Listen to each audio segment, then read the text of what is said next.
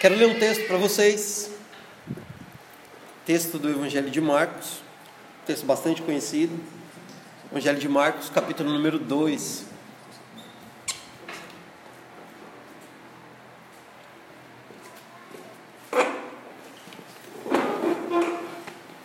Evangelho de Marcos, capítulo número 2, versículos de 1 a 12.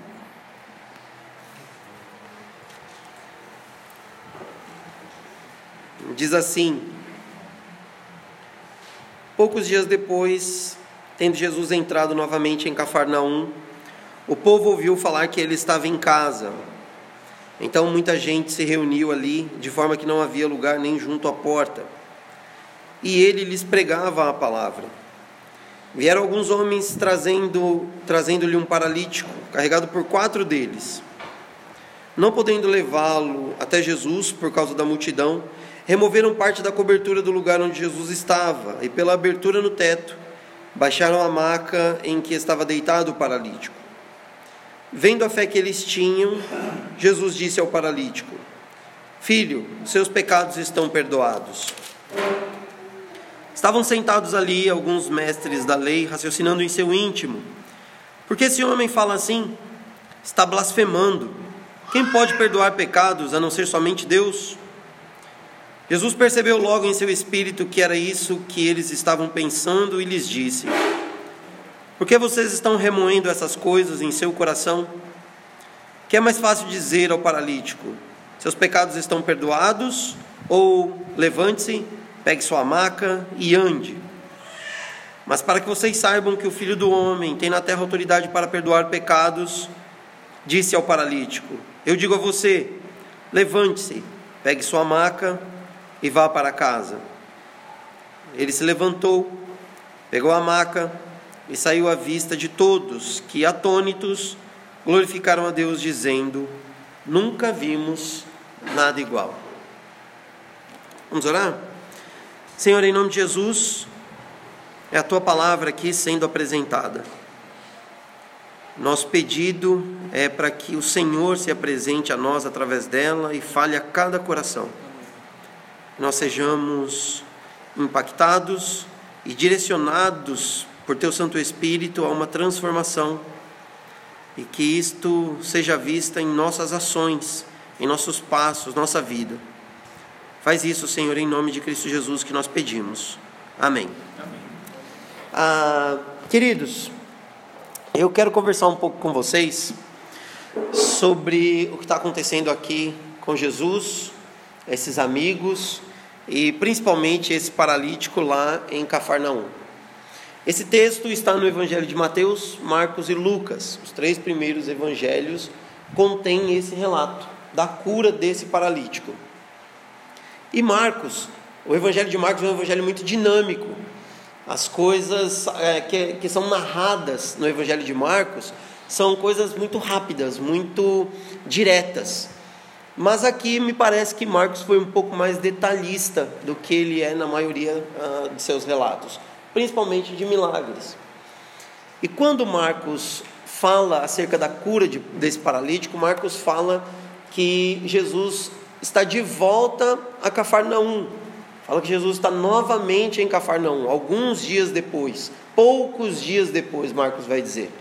Isso quer dizer que Jesus estava antes e agora retorna poucos dias depois. E se nós formos ler Marcos 1, ah, os versículos de 35 a 39, nós vamos ver que Jesus está numa, numa, numa onda de milagres, de ação, de intervenção através a, da sua vida, dos seus ensinamentos, dos seus atos na vida das pessoas, que as pessoas estão profundamente impactadas pelo poder que eles veem, não só no que Jesus fala, mas no que Jesus faz.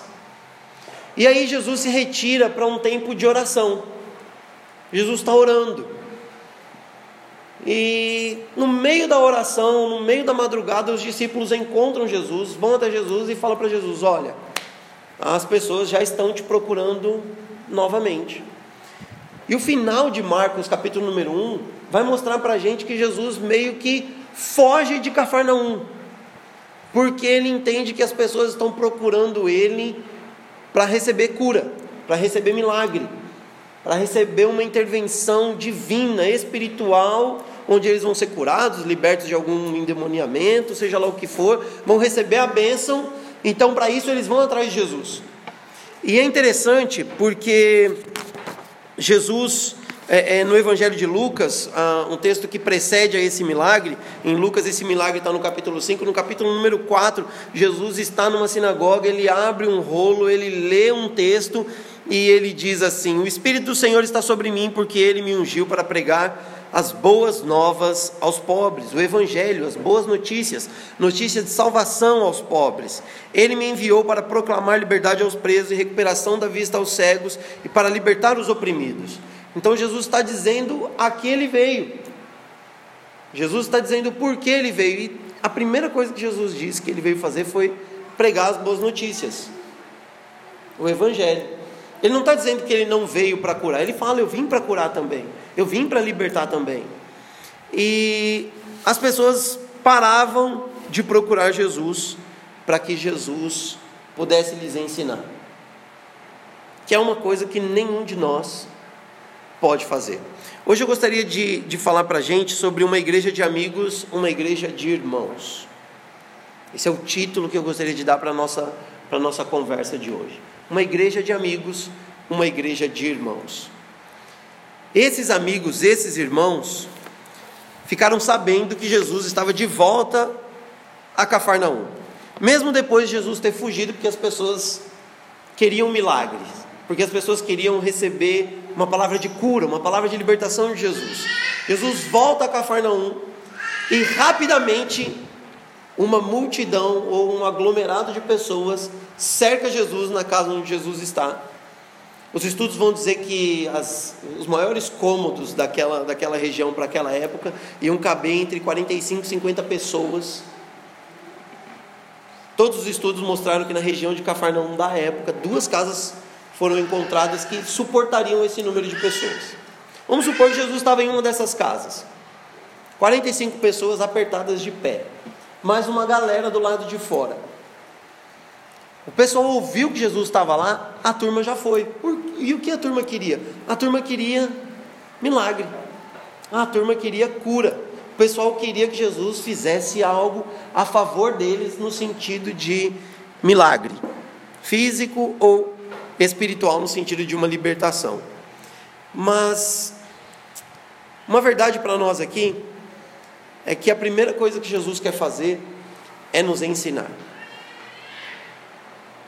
Primeira verdade deste texto para nós hoje é que o que Jesus quer, antes de mais nada, é nos ensinar.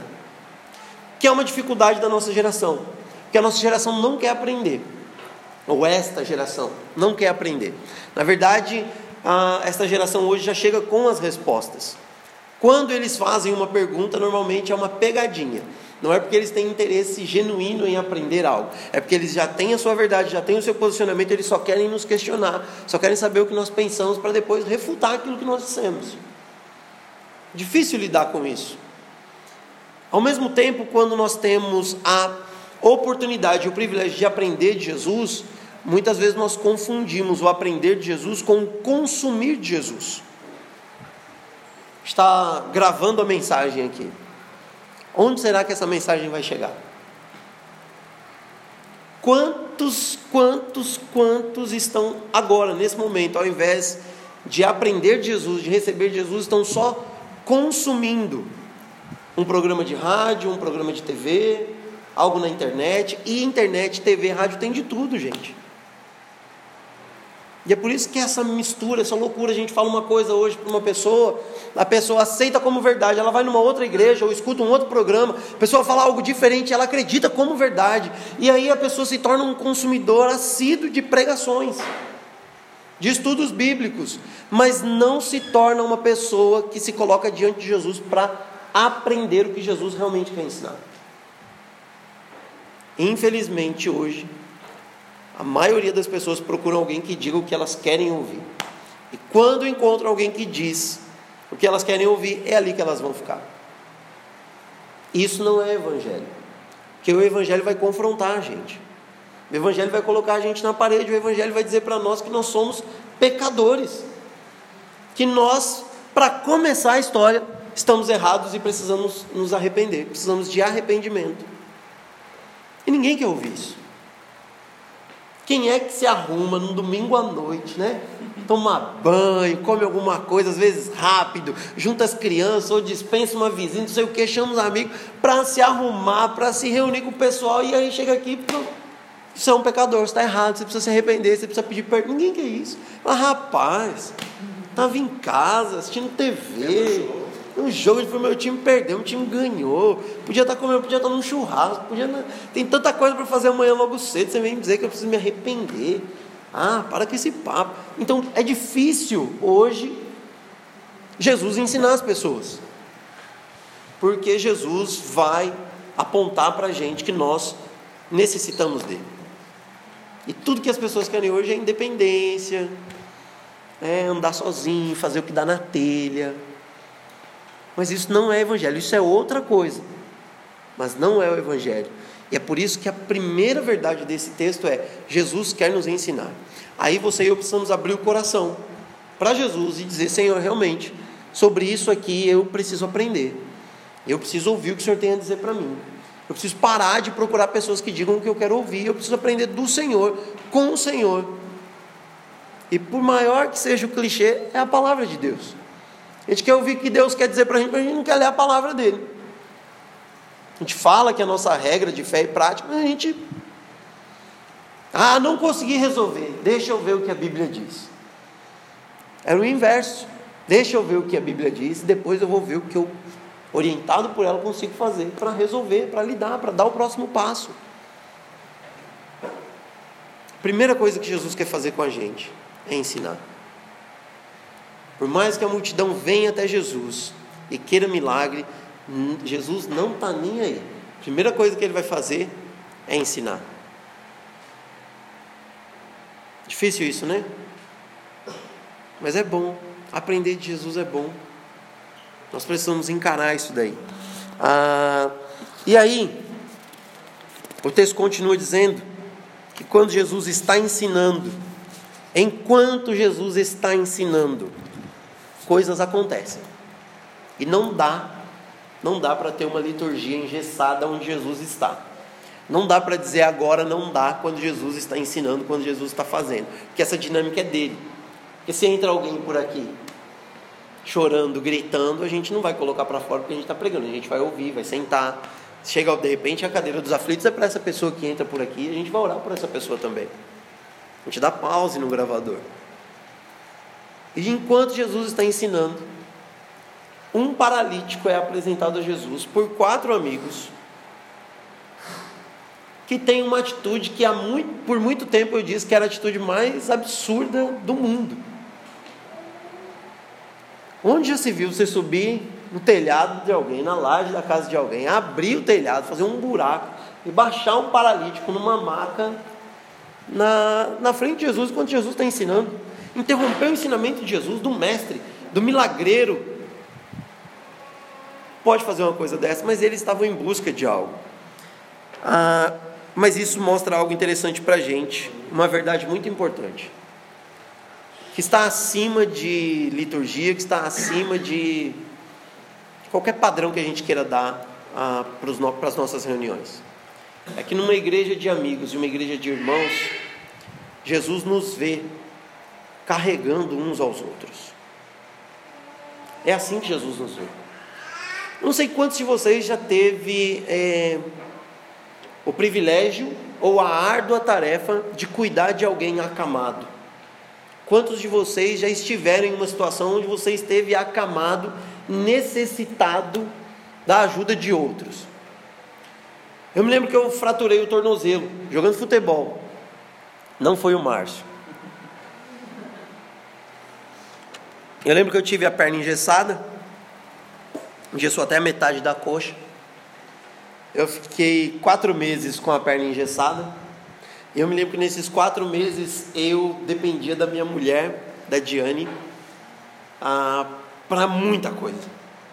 Para muita coisa. Eu tinha que tomar banho, Diane. Eu tinha que colocar uma cueca, Diane. Eu queria pegar alguma coisa na prateleira mais em cima. Diane, Terrível. Eu quase entrei em depressão por causa de uma perna, um tornozelo fraturado. Por essa dependência de ficar pedindo ajuda, ficar pedindo socorro. Imagina como era para esse paralítico. Imagine como é alguém, ou como é a vida de alguém, que é prisioneiro da sua maca, da sua cama.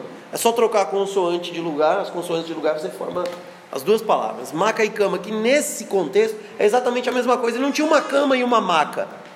A sua cama era a sua maca, era onde ele era usado para ser transportado, era assim que era na época. Ele não sabia, ele não tinha condições de levantar para ele, para usar o banheiro. Ele não tinha como é, tomar banho sozinho. Ele era dependente das pessoas, dependente de tudo, para tudo. Sua companheira era a maca. Terrível isso. Sonhos, esperança. Como uma pessoa assim vive? Como uma pessoa assim caminha? Caminha não andar, mas caminha de prosseguir, de enfrentar o amanhã. Como? Sem amigos. Isso é impossível. Sem pessoas que estejam dispostas a pegar nas alças da maca e levantar e levar até Jesus, é impossível. É por isso que nós precisamos uns dos outros. É por isso que quando um amigo chega com uma ideia absurda para você, mas o final dessa ideia é levar você até Jesus, essa ideia é válida. Por mais absurda que pareça para nós. Porque naquela época as, as casas tinham uma, escada, uma escadaria uh, externa na lateral, que dava acesso a, ao telhado. E os telhados eram feitos de outra maneira, uma mistura de, de, de, argila com barro, com capim, com ramos e estacas, e aqui não era aglomerado, aquelas placas de junco, hoje a gente compra placas de grama para colocar um gramado, eles arrancavam essas placas e faziam coberturas, era teoricamente fácil fazer isso. O difícil não era fazer isso, o difícil era sair com um paralítico, já com a ideia cravada de que nós vamos chegar lá, e se não der para entrar, nós vamos baixar você pelo telhado. Vamos fazer um buraco no telhado para descer você. Consegue imaginar isso? Dois tipos de reação do paralítico, certo? Dois tipos de reação, pelo menos. Primeiro tipo de reação do paralítico aí para essa ideia, nós vamos baixar você num, num, num buraco que a gente vai fazer no telhado se for preciso. Primeira reação possível. Tudo bem, quebrando do pescoço para baixo, não tem problema, não vou sentir nada mesmo. Se eu morrer, Jesus vai me ressuscitar até. Porque eu tô, porque eu estou vendo que esse homem é poderoso, é um homem de Deus. Segunda reação, de jeito nenhum, pelo amor de Deus, me deixa aqui. Eu prefiro ficar aqui, continuar prisioneiro dessa marca, do que correr qualquer tipo de risco nessa aventura louca de vocês. Mas esses amigos já saem com, uma, com ideias. Eu não consigo imaginar esses amigos no caminho caçando corda, caçando lençóis. Eu vejo esses caras chegando a esse amigo, procurando ele, falando: Jesus está de volta à cidade, vamos lá, nós vamos levar você. Ele tinha ido embora, mas ele já voltou e nós vamos ajudá-lo. E se são pelo menos quatro carregando, é porque o caminho não era, não era pequeno, era um caminho longo. Porque se fosse um caminho curto, nós sabemos, duas pessoas aí, um paralítico, dois caras fortes, nós pegamos aqui e levamos. E é o inverso do que a gente vê no campo de futebol hoje. Porque uma pessoa se machuca no campo, o maqueiro entra, pega, coloca na maca e tira do jogo. Esses amigos têm um doente, Jesus está lá, dentro do campo, eles pegam e levam para o jogo. E é assim que nós temos que ser, carregando uns aos outros, cuidando uns dos outros, porque nós somos pessoas feridas. A vida nos coloca situações que nós nos machucamos, nos ferimos e muitas vezes a única coisa que nós queremos é a cama é a maca. A gente não quer levantar e enfrentar o dia. A gente não quer levantar e fazer as tarefas mais corriqueiras que sejam. Por quê? Porque a gente está abatido, a gente está enfermo, a gente está doente, a gente está angustiado, nós estamos aflitos. A gente quer fazer qualquer coisa menos ir até Jesus. Aí vem os amigos, com as ideias mais loucas. Mais loucas. Eu me lembro quando os amigos começaram a chegar em casa não, Dinho, vamos lá jogar futebol. Não, Dinho, vamos lá para um acampamento. Eu conheci esse movimento de igreja indo para um acampamento de carnaval. Me lembro. O Júnior estava lá, o Júnior brigou com o pastor palestrante.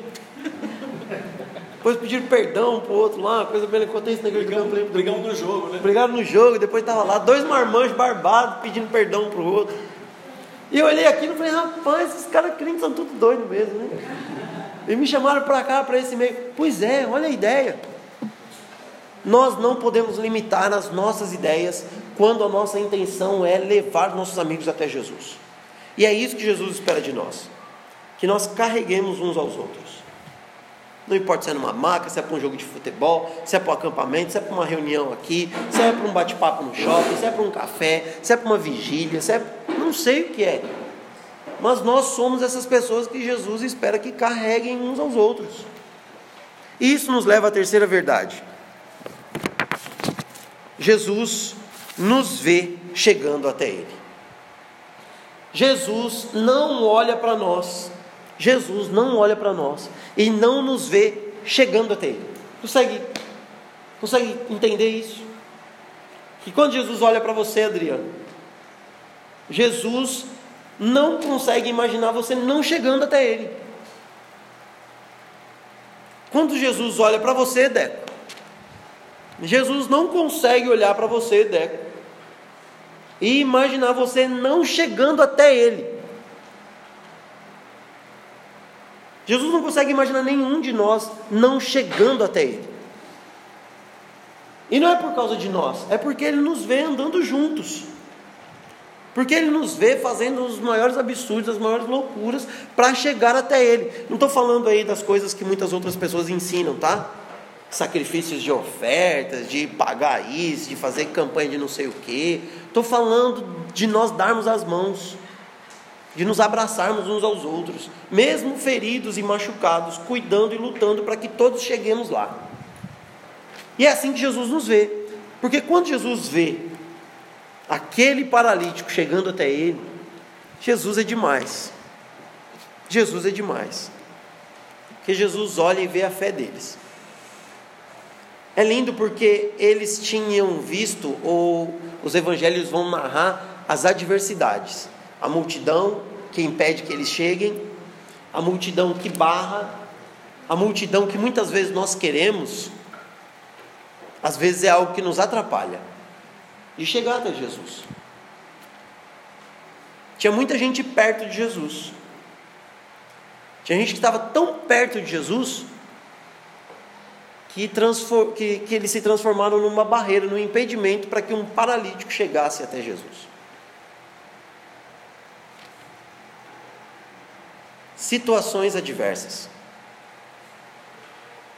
O que nós enfrentamos dia a dia que querem nos impedir de chegar até Jesus? Você já conseguiu identificar isso? Quais são as situações? Quem são as pessoas? Quais são os momentos? Quais são as coisas o Ed René fala que nós vivemos uma geração que nós coisificamos tudo, né? Então, coisa pode ser qualquer coisa. Então a gente dá o nome de coisa e a coisa está coisificada. Depois vocês editam esse monte de coisa aí. Ah, mas nós precisamos identificar aquilo que quer ser essa multidão que interrompe a nossa caminhada até Jesus. E a gente precisa dar um jeito nela. A gente precisa resolver esse problema. E às vezes nem sempre resolver é enfrentar, às vezes é mudar o caminho. É a diferença entre é, é, teimosia e perseverança. Teimoso é aquele que quer alcançar resultados diferentes fazendo a mesma coisa. O perseverante sabe onde quer chegar e ele muda a estratégia para alcançar o seu alvo. Mas ele não desiste. E Jesus olha para a gente como aqueles que não vão desistir, como aqueles que vão chegar até Ele como aqueles que vão vencer os problemas. Só que você precisa identificar. Pode até parecer loucura o plano, pode até parecer um absurdo a estratégia, mas se os nossos amigos estão nos levando até Jesus, nós vamos chegar lá. E Jesus vê isso acontecendo. O caminho pode até ser complicado, mas para quem tem amigos, que carregam para Jesus. Complicado nunca é impossível. Complicado nunca é impossível. Você crê nisso? Então você precisa assumir isso para você e enfrentar suas multidões, porque Jesus te vê, nos vê, chegando até Ele, vencendo isso, vivendo isso. E aí, nós temos a nossa quarta verdade. Que é difícil de falar sobre isso, tá, gente? A quarta verdade é que Jesus vê a nossa fé. Jesus vê a nossa fé. Gente, a gente não pode se enganar. Quando Jesus olha para nós, Jesus olha para nós como aquele que tem um olhar como se fosse uma ressonância magnética espiritual, sabe? Sabe o marcador de combustível do, do teu carro, do teu veículo, do veículo dos seus pais? Tem aquele marcador lá. Jesus, quando olha para a gente, vê mais ou menos aquele, aquele marcador em cima da nossa cabeça, mostrando quanto de fé nós temos quando nós chegamos até Ele. Porque é fácil falar sobre fé, é fácil dizer para as pessoas que nós temos fé, é fácil dar um tapa nas costas de alguém que está passando por uma dificuldade e dizer assim: tenha fé. Difícil é ser um paralítico e dizer assim: pode me descer por esse buraco, porque eu tenho fé. Isso é difícil. E Jesus conhece a nossa fé, sabe quanto de fé nós temos. Então não adianta a gente mascarar ou parecer que temos fé, porque a coisa acontece mesmo quando Jesus olha para a gente. Aí é que pega, aí é que faz a diferença. Quando Jesus nos olha, ele vê a nossa fé. E é o que o texto diz. Jesus olhando para eles, viu a fé deles, e aí Jesus dá uma palavra que é fantástica, uma palavra de perdão. Agora vamos ser bem sinceros, gente. Bem sinceros. O que, que eles queriam para aquele paralítico? Perdão? Hã? Era o perdão dos pecados? Não. Eu acho que os amigos lá em cima falam: Não, Jesus, não é isso não. Não é perdão, não. A gente quer que ele corra.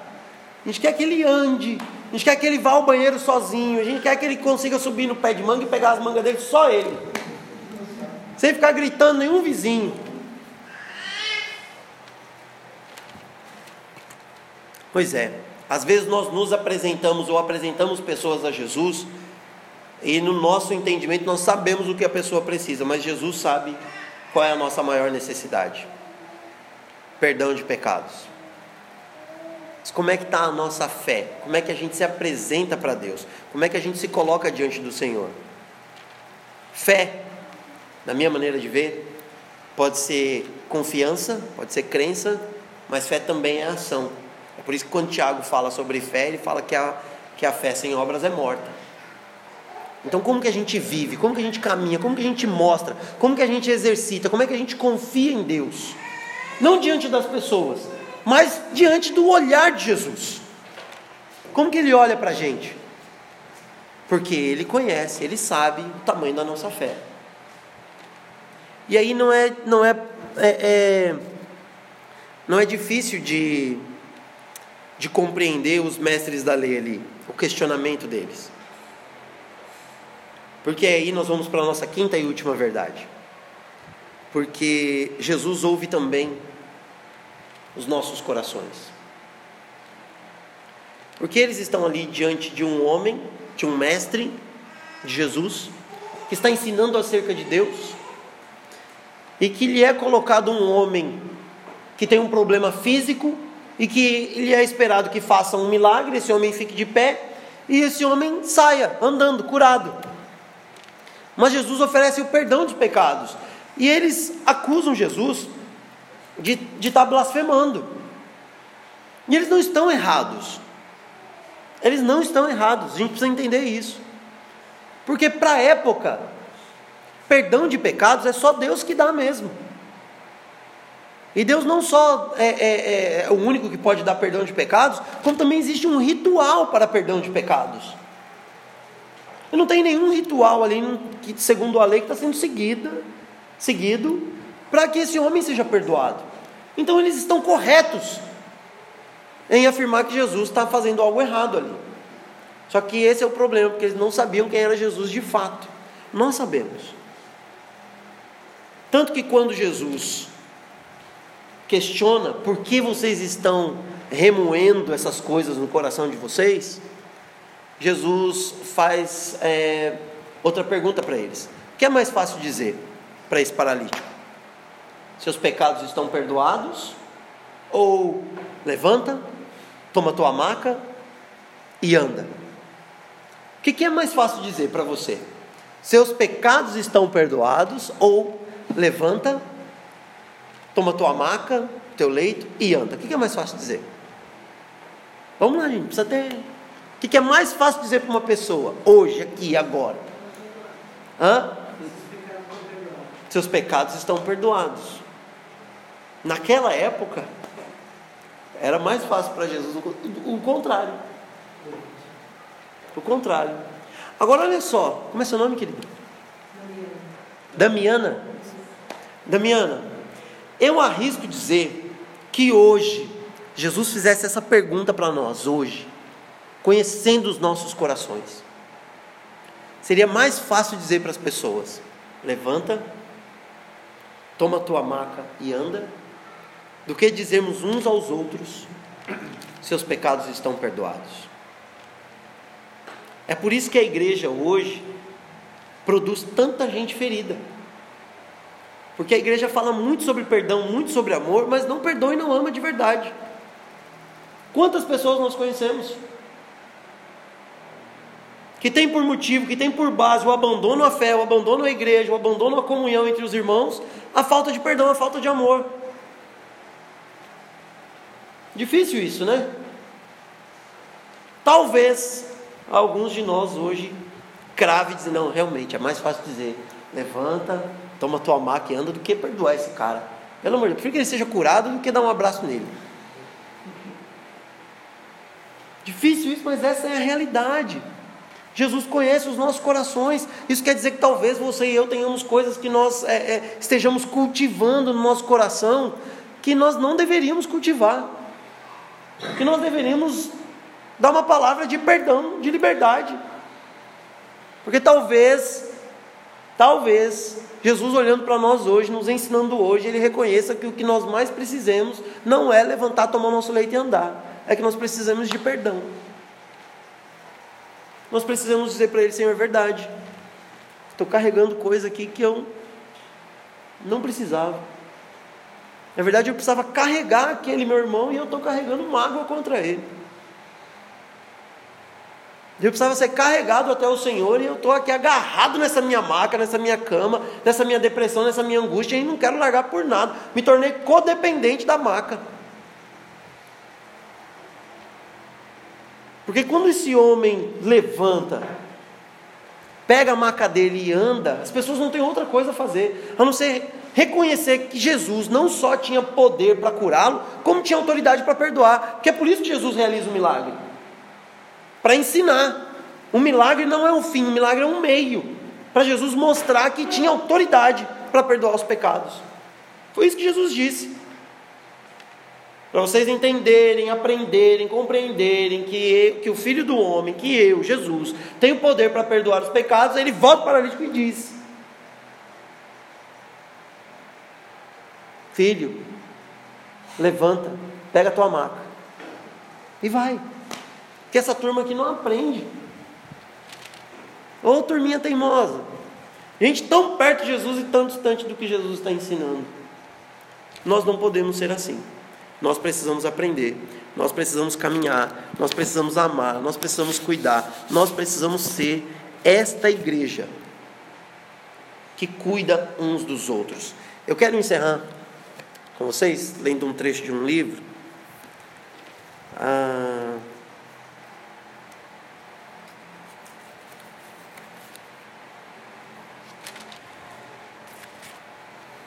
de um escritor que narra a história de dois amigos, Jim e Philip, dois meninos que cresceram juntos e se tornaram os melhores amigos. Atravessaram a adolescência e a juventude juntos. E depois de formados na universidade, decidiram se tornar marines, os fuzileiros navais norte-americanos. Por uma casualidade rara, foram enviados para a Alemanha e lutaram lado a lado em uma das mais cruéis batalhas da Segunda Guerra Mundial.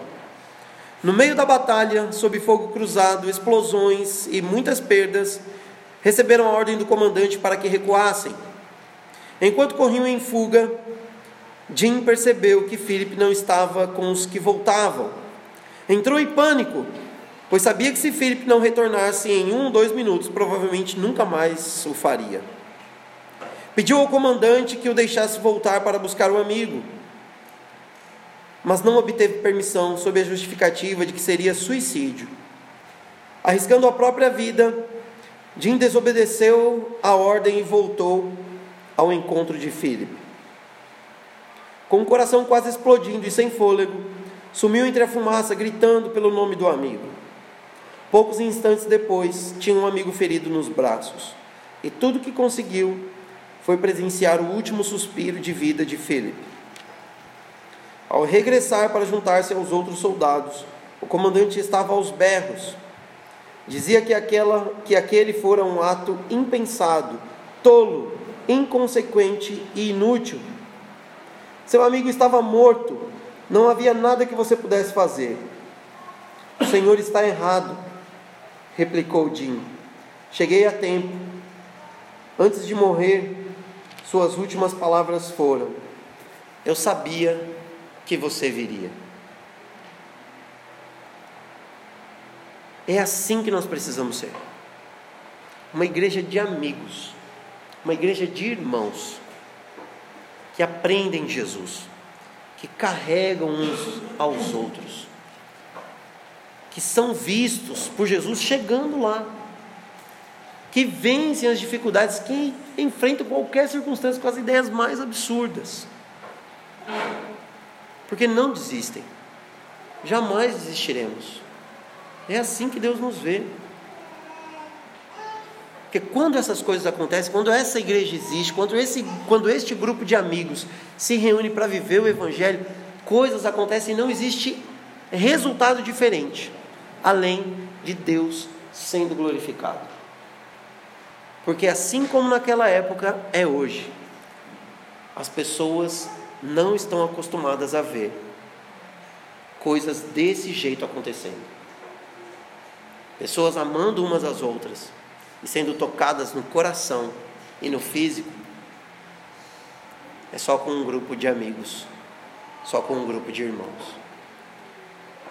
Meu desejo, minha oração é para que Deus abençoe vocês para que aconteça o que acontecer, vocês sejam esse grupo, um grupo de amigos, um grupo de irmãos que vão chegar lá, que vão chegar lá. Com as ideias aí, o Júnior é mestre em ter essas ideias aí. O Rony, a Adriana, o Deco, o Pedro tem umas também. Provavelmente vocês também têm, têm ideias aí das que em alguns lugares seriam taxadas por ideias absurdas, mas se a intenção é levar as pessoas para Jesus, Orem sobre isso. Orem sobre isso. Peça ao Senhor que ajude vocês a colocá-las em prática. E vocês verão o nome de Deus sendo glorificado. Que Deus os abençoe em nome de Jesus. Amém.